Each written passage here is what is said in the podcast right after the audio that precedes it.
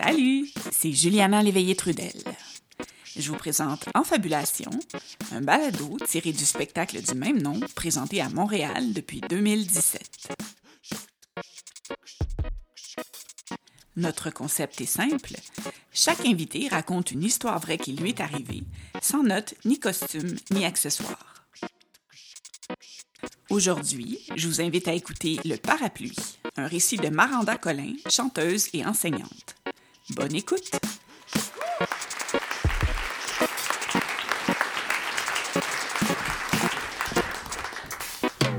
Alors, j'ai 25 ans. J'habite mon premier appartement au deuxième étage d'un duplex situé sur la rue Marquette au coin de Bélanger. J'y habite avec mon amoureux de l'époque et mon chat Tofu. Mon chat que je surnomme aussi Chauve-souris parce que le jour il dort et que la nuit il joue. Une nuit en particulier, je me fais réveiller par un espèce de cri lointain puis étouffé. Mon chat, qui est assez sensible, se met à s'énerver plus qu'à l'habitude. Mais moi, je m'en formalise pas trop.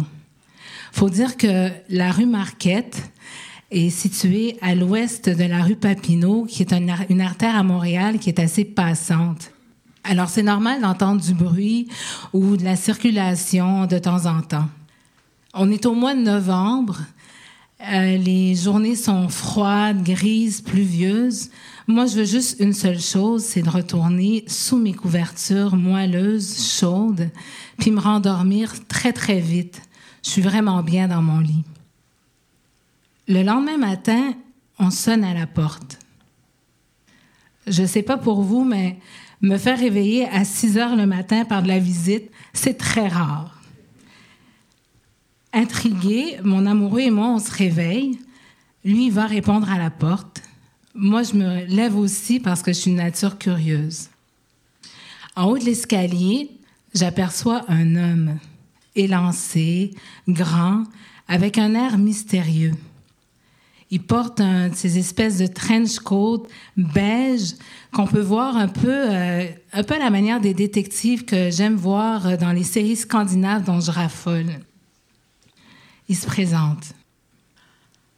Inspecteur Tremblay. Bonjour. J'aurais quelques questions à vous poser. OK. Auriez-vous vu quelque chose d'inhabituel durant la nuit? Non, pas vraiment. On, dormait. Auriez-vous entendu quelque chose d'inhabituel?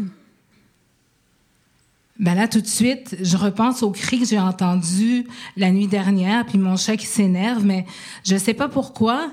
J'essaie de rien dire. J'ai peur d'avoir l'air nounoun, de dire euh, oui, mon chat a ressenti des choses. Je ne sais pas, moi, si c'est pertinent comme information ou si c'est super important. Donc, je dis rien. Il poursuit.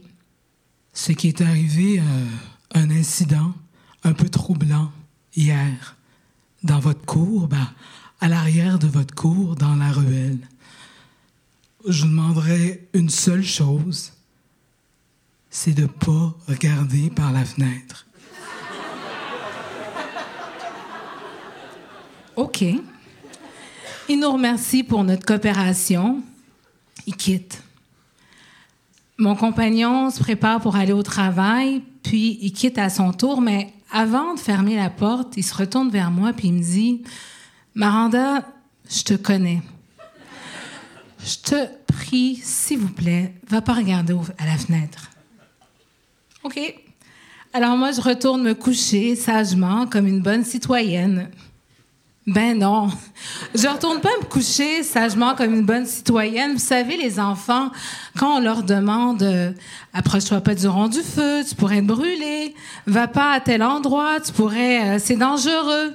Qu'est-ce qu'il fait l'enfant? Ben il va, exactement. Mais moi je suis pareil. Alors fallait que je me lève, fallait que j'aille voir pourquoi je pouvais pas aller regarder ce qui était pas regardable. Je me dirige vers la pièce du fond de l'appartement. J'approche doucement de la fenêtre. Je tire les rideaux. La matinée est encore brumeuse. Je peux voir les gouttes d'eau comme des poussières en suspension dans les airs. L'asphalte est noir et brillant.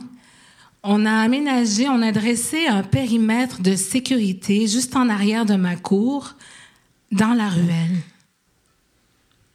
La première image qui me saute aux yeux, c'est un parapluie noir ouvert au sol. Mais de ce parapluie, tout ce qui reste, c'est quelques lambeaux de tissu. Puis je peux encore voir les baleines métalliques et brillantes, comme une espèce de squelette triste. Au bout de la tige du parapluie, tenant par la poignée, je vois une main recroquevillée puis noircie. Cette main tient la poignée du parapluie comme de manière désespérée, comme une espèce de un dernier accroc à la vie. Au bout de la main qui la prolonge, euh, j'aperçois un bras. Je regarde un peu plus loin, je vois au bout du bras un, un corps. Oui, le corps d'un homme. Je peux pas expliquer, je peux pas faire de sens de ce que je vois. Son corps est, je devine qu'il est grand, fort, mais pour l'instant, il est juste étendu sur l'asphalte, euh, replié sur lui-même, prostré, inanimé. Il a déjà atteint une rigidité cadavérique. Son visage est méconnaissable. En fait, son visage a disparu. Tout ce qu'on peut distinguer, c'est comme une espèce de boule sombre, déformée en un rictus bizarre. Je peux voir qu'il portait peut-être un manteau bleu, marin ou noir, parce que tout ce qui reste sur son torse, c'est des morceaux de tissu. Ses pantalons sont en lambeaux, puis s'arrêtent à la hauteur des genoux. Un peu comme l'incroyable Hulk. Je, je suis plus capable de, détacher mon regard de, cet homme, de cette vision. Euh, je me dis, attends une minute, c'est pas un corps, c'est pas un comédien qui joue le mort dans une série policière c'est le corps d'un homme, un être humain qui est là, couché dans ta ruelle et qui est mort. Je suis comme hypnotisée. Je regarde, incapable de détacher mon regard de cette image. J'entends encore la voix de l'inspecteur qui me dit Surtout, regardez pas par la fenêtre. Mais pourquoi je suis allée voir par la fenêtre? Qu'est-ce qui m'a pris? Qu'est-ce qui m'a pris? Je prends le téléphone, je compose le numéro de mon amoureux, je l'appelle, je lui parle, je hurle, je crie, je pleure. C'est super incohérent tout ce que je lui dis. Je j'arrive pas à placer un mot devant l'autre. Je sais plus où je suis. Je sais plus qui je suis. Je continue à regarder. Je suis quasiment hystérique. T'assois de la fenêtre! Pourquoi t'as regardé? Enlève-toi de là tout de suite! Le son de sa voix forte me réveille de ma torpeur. Je reprends mes esprits, je tire les rideaux, mais avant, étrangement, faut que je regarde encore. Comme si je voulais pas abandonner cet homme à son sort. Je raccroche. Je suis incapable d'aller me coucher. Je fais les 100 pas dans l'appartement.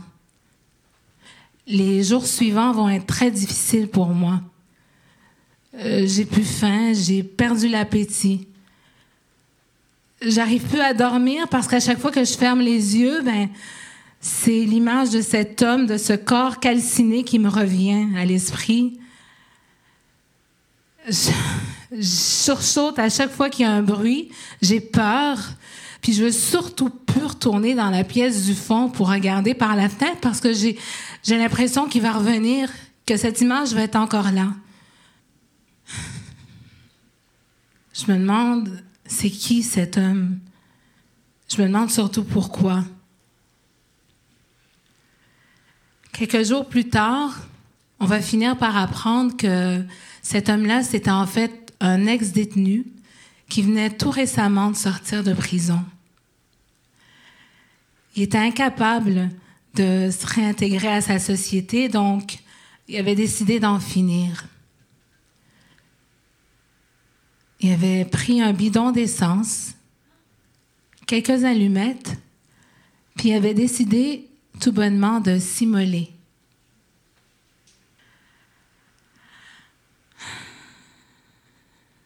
J'imagine que le parapluie, c'était une façon pour lui de ne pas manquer son coup parce que cette nuit-là, il pleuvait. Je repense souvent à cet homme. Je me demande, est-ce qu'il avait une famille? Est-ce qu'il avait des amis? Des gens qu'il aimait? Je me demande aussi pourquoi il avait choisi Maruel. Pourquoi est-ce qu'il avait choisi une mort aussi violente, une mort aussi euh, qui avait aucun sens, qui était comme sans retour. Au fond, il était mort tout seul, entouré de voisins. Je me demande surtout ce qui serait arrivé si moi, je m'étais levée cette nuit-là quand j'avais entendu le cri. Est-ce que j'aurais pu le sauver? J'ai longtemps cherché euh, dans les journaux, dans les archives, un espèce un paragraphe qui me parlerait de lui, qui pourrait m'expliquer le mystère de sa mort. C'est fou de penser que la vie de cet homme aujourd'hui est oubliée. Il n'existe aucun entrefilet, même dans la section euh, des chiens écrasés de journaux, qui me parle du passage de sa vie sur Terre. Avant, quand je me promenais dans une ruelle sombre, puis que je croisais un inconnu, ben, j'avais tendance à l'éviter. Aujourd'hui, lorsque je me promène et que je croise quelqu'un qui est seul au détour d'une rue ou d'une ruelle, euh, j'y pense à deux fois. Je m'arrête, je me retourne, puis j'ai le goût d'y demander Est-ce que ça va Êtes-vous correct?